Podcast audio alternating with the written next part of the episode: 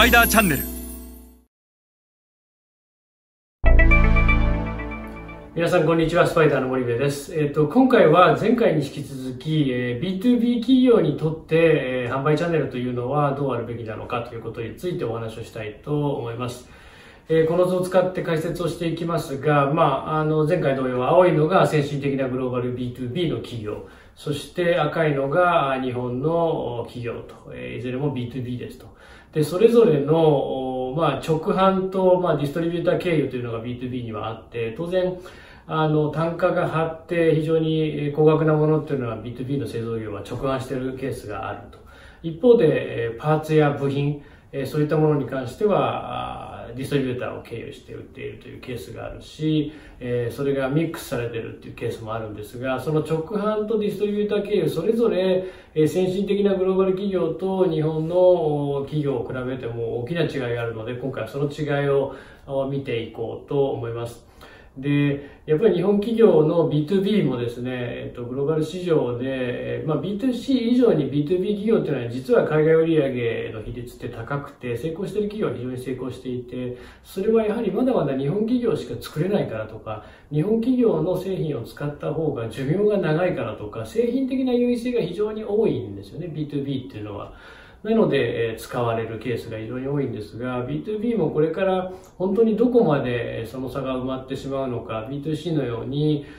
アジアの企業とその差が埋まって縮まってくるということも十分考えられるし、どんどんどんどん B2B 企業も苦しくなっていく。そんな中でやっぱりこの販売チャンネルっていうのは、日本の B2B 企業がさらにグローバル市場で飛躍する上では非常に重要なえー、パーツ、パートになってきますので、えー、そこをしっかりと学んでいけたらと思います。で、まず、欧米の先進的な、えっ、ー、と、B2B の企業なんですが、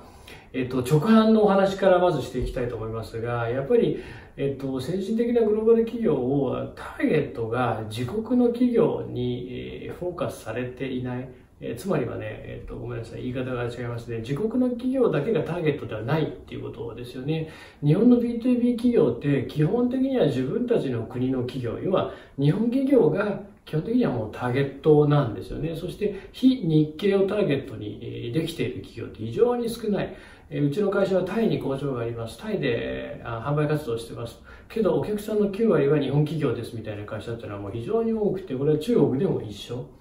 なので、えっと、非日系以外にどうやって売っていくかっていうのが B2B の製造業にとっては非常に重要なんですが、先進的なグローバル企業っていうのはもうターゲットが自国の企業に偏っていない。そしてターゲット企業が業界別に非常に明確になっている。B2B っていうのはもうこれ産業セクター別にどうやってターゲティングしていくかっていうことが非常に重要で、自分たちがまあいろんな部品を作っていろんなパーツを作っているこれをまあ企業に売っていくわけですけども自動車産業に、え売るケースそれから、えモバイル通信産業でもそれは使えたり、え環境産業なんとか産業ってこの4つぐらい大体こう自分たちの大向かな産業が日本国内では、あってでそれと同じような産業セクターにやっぱり海外でも販売をしていくわけなんだけども大体この産業セクター別にしっかり、え、顧客が明確になってるっていうのが先進的なグローバル企業。そして最後が、え、B2B っていうのはもう基本的には開発拠点攻めないといくらグローバルで現地法人攻めたってえ、そこで得られる注文なんていうのはもうビビたるもので開発拠点でスペックインをどれだけできるかということが非常に重要。したがって先進的なグローバル企業は各クライアントの開発拠点がどこにあるのかそしてその開発拠点でいかにスペックインをするかという活動に非常に長けているこれがま直販の舞台ですよね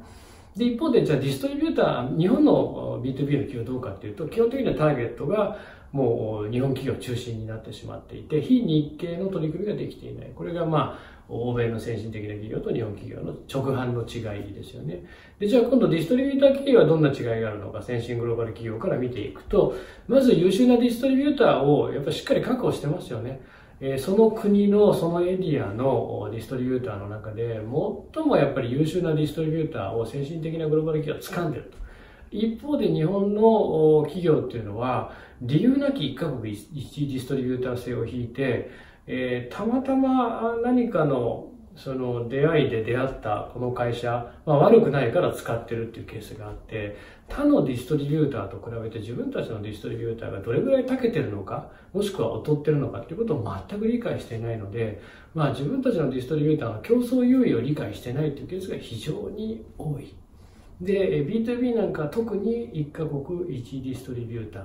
で、1カ国1ディストリビューターでもいい国とかいいエリアとかいい商品群っていうのは当然あるんですが、やっぱり一つのディストリビューターがリーチできるユーザーって限界があるので、それを理解した上で戦略的に1カ国1ディストリビューターだったら構わないと思います。しかし、えー、具体的なあの事象を理解しないまま、かぶって、カニバってしまったら困るからと。どことどこでどうカニバるんだっていうことを見ずに、単純にカニバルから1カ国1ディストリビューターなんだっていうと、そのカニバル確率って本当にそんなに高いんですかと。それよりもリーチできてない、ユーザーにリーチできてない、1カ国1ディストリビューター制にしたことでリーチできていない確率の方が高くないですかっていうようなケースが非常に多いので、そこをまず注意しないといけない。で、また B2B、複数のディストリビューターを、まあ、あの、先進グローバル企業は必ず活用しているっていうのと、